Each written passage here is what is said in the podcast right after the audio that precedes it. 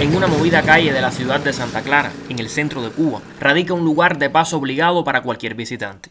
No cuenta con grandes edificaciones, sino con una desenfadada construcción. En su interior convergen la música y el olor a café. Un nombre peculiar resalta entre los grafitis, el mejunje. Mi vida antes del existir fue una vida en la calle, en los lugares donde podíamos estar porque nos recriminaban, nos agredían físicamente y verbalmente y teníamos que estar huyendo del parque para terminar, de la terminal para Sandino, de Sandino para distintos lugares. ¿ves? Por ejemplo, en los carnavales recogían a todos los homosexuales y los recluían en prisión hasta que se acababan los carnavales. Otros fueron presos por vestirse de mujer. Gracias a Dios no me tocó, pero sí estuve detenida muchas veces por estar en lugares públicos manifestándome como soy yo como homosexual. Su nombre de nacimiento es Mario Félix Herrera, pero todos la conocen por Laura Marlens. Ella lo prefiere así, pues nunca ha ocultado su orientación sexual. La encontré en medio del show trans que cada noche de sábado protagoniza en el Mejunje. Este centro cultural se convirtió en el refugio ante los prejuicios sociales y en el escenario para desarrollar su carrera artística.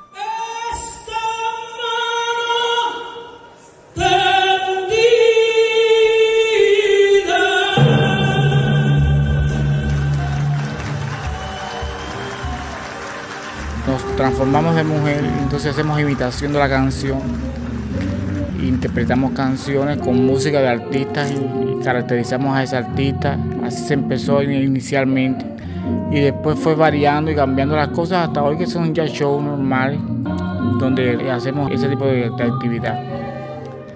María Caridad Jorge López extraña por estos días el ambiente del mejunje. Su salud la mantiene aislada del habitual ajetreo pero aún así me recibió en su casa para contarme su historia. En mis tiempos de juventud, ser lesbiana era un problema, o ser gay. Éramos apedreados, maltratados, no éramos aceptados a veces ni por la familia.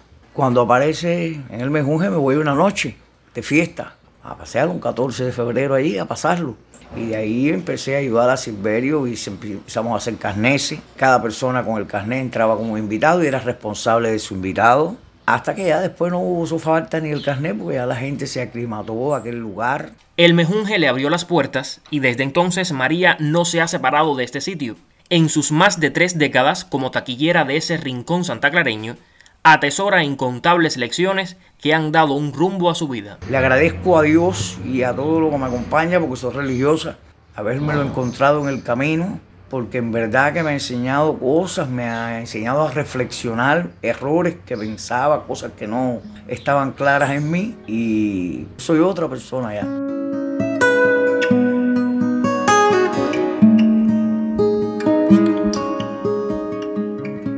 Un nombre se repite en cada testimonio.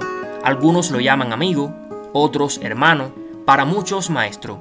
Ramón Silverio Gómez fue el artífice principal de este centro acompañado de otros artistas santaclareños, construyó un espacio para todos. No fue un proyecto ni tan pensado. He trabajado siempre a partir de lo espontáneo, teniendo la medida de cómo van marchando las cosas. Lo único que sí se ha mantenido invariablemente es la inclusión. Eso sí estuvo presente desde la fundación del Mejunji que todos y todas tenían derecho a participar y fue pensado fundamentalmente para un público joven que después, por supuesto, aquellos jóvenes ya se convirtieron en viejos y, siguen ahora en las actividades que hay de la tercera edad, porque el que empezó con 18 años, mira lo, que tiene ya, ¿no? que tiene a 20, de la edad que, que pueda tener. La historia de este complejo cultural no ha estado exenta de trabas e incomprensiones. Silverio y su equipo enfrentaron cánones sociales y decisiones autoritarias, pero nunca claudicaron en la búsqueda de la aceptación más allá de la tolerancia. Era muy difícil de entender, yo me doy cuenta ahora, un lugar que reunía a público tan diverso, público que en esa época estaba muy marginado, como gays, trans, rockeros, después llegó el que tenían SIDA, entonces bueno, la gente le tenía como mucho miedo al mejunje y nada, con el tiempo se fueron rompiendo todas esas barreras, todos esos temores y el mejunje hizo lo que siempre quiso hacer, pero el Mejunje no solo ha sido el sitio para los marginados sociales y la comunidad LGBTIQ. A lo largo de estos años no se ha detenido la creación artística en sus más diversas manifestaciones. Para el actor Nelson Águila Pérez, el trabajo comunitario de la compañía teatral constituye un aporte en la defensa de la cultura cubana. Trabajamos mucho el teatro popular, porque eso es lo que va más a las masas. Todos los meses salimos de gira a dar funciones por todos los lugares, lugares afectados. Hemos estado en eventos de ciclones, hemos estado en lugares que inaccesibles, que hay que subir loma, montaña. Hemos ido a muchos lugares que de verdad que otros grupos de teatro no van, quizás porque los medios de transporte son muy peligrosos también porque pasa mucho peligro allá en las montañas y en lugares tú también que vamos afectados, imagínate tú, ahí te encuentras de muchas cosas, muchas maneras. Azul de mayo. Va montado en su caballo y recorre este planeta.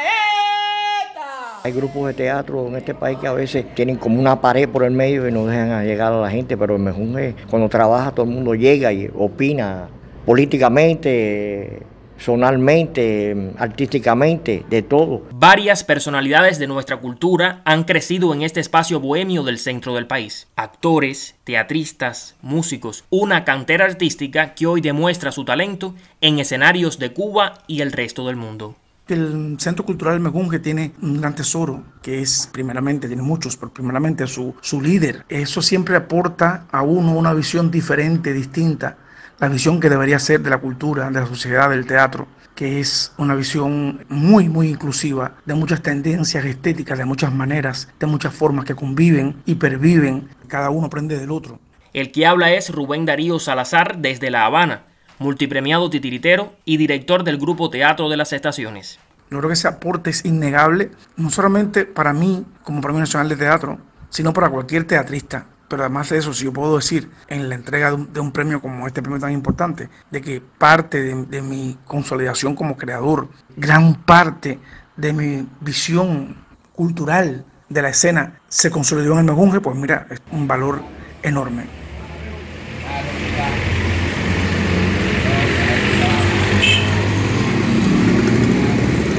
Todos los jueves en la noche se detiene el tiempo en Santa Clara. El mejunje se vuelve reloj de la ciudad y los trovadores atrasan cada segundo con las clavijas de sus guitarras. El público espera y una voz conocida anuncia el comienzo. La Trobuntiviti en concierto.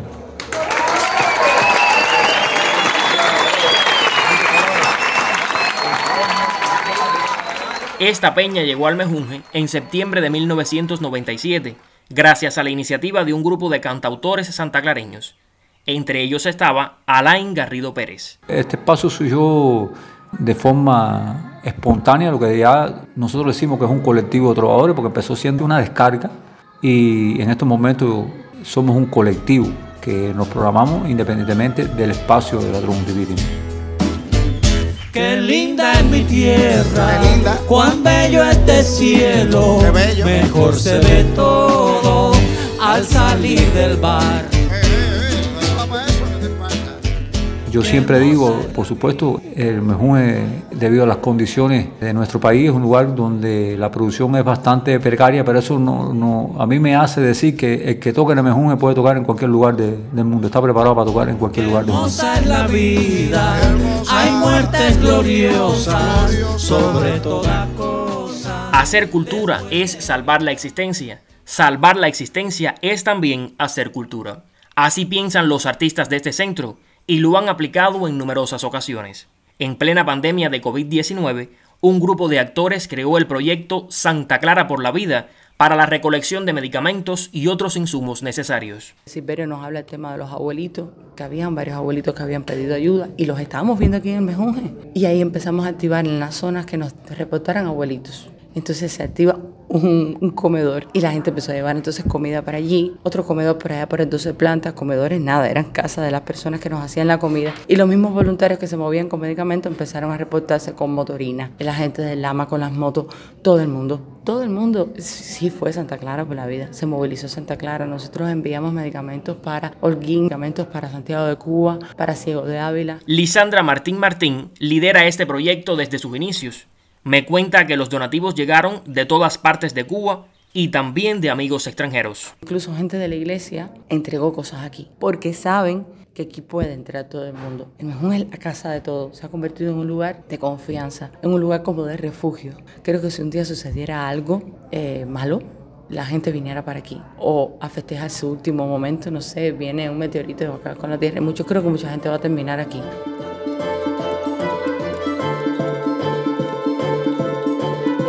Y es esa búsqueda de la solidaridad la razón de lucha del maestro Silverio. Él no conoce las rendiciones, él no acepta los convencionalismos. El mejunje lo ha convertido en un hombre de utopías. Todo lo que yo pienso que debe ser cambiado, yo he tratado y he cambiado cosas. He cambiado una ciudad y he cambiado, contribuir a cambiar un país también.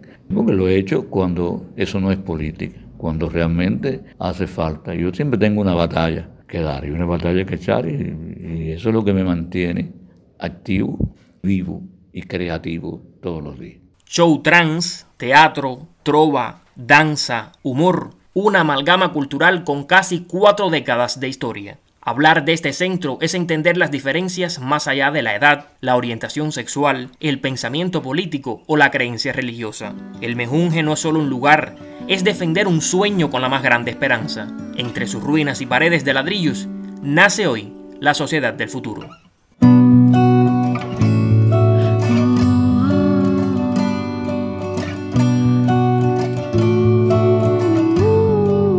Desde Cuba, un reportaje de Lisbán Martín Rodríguez para Radio Francia Internacional.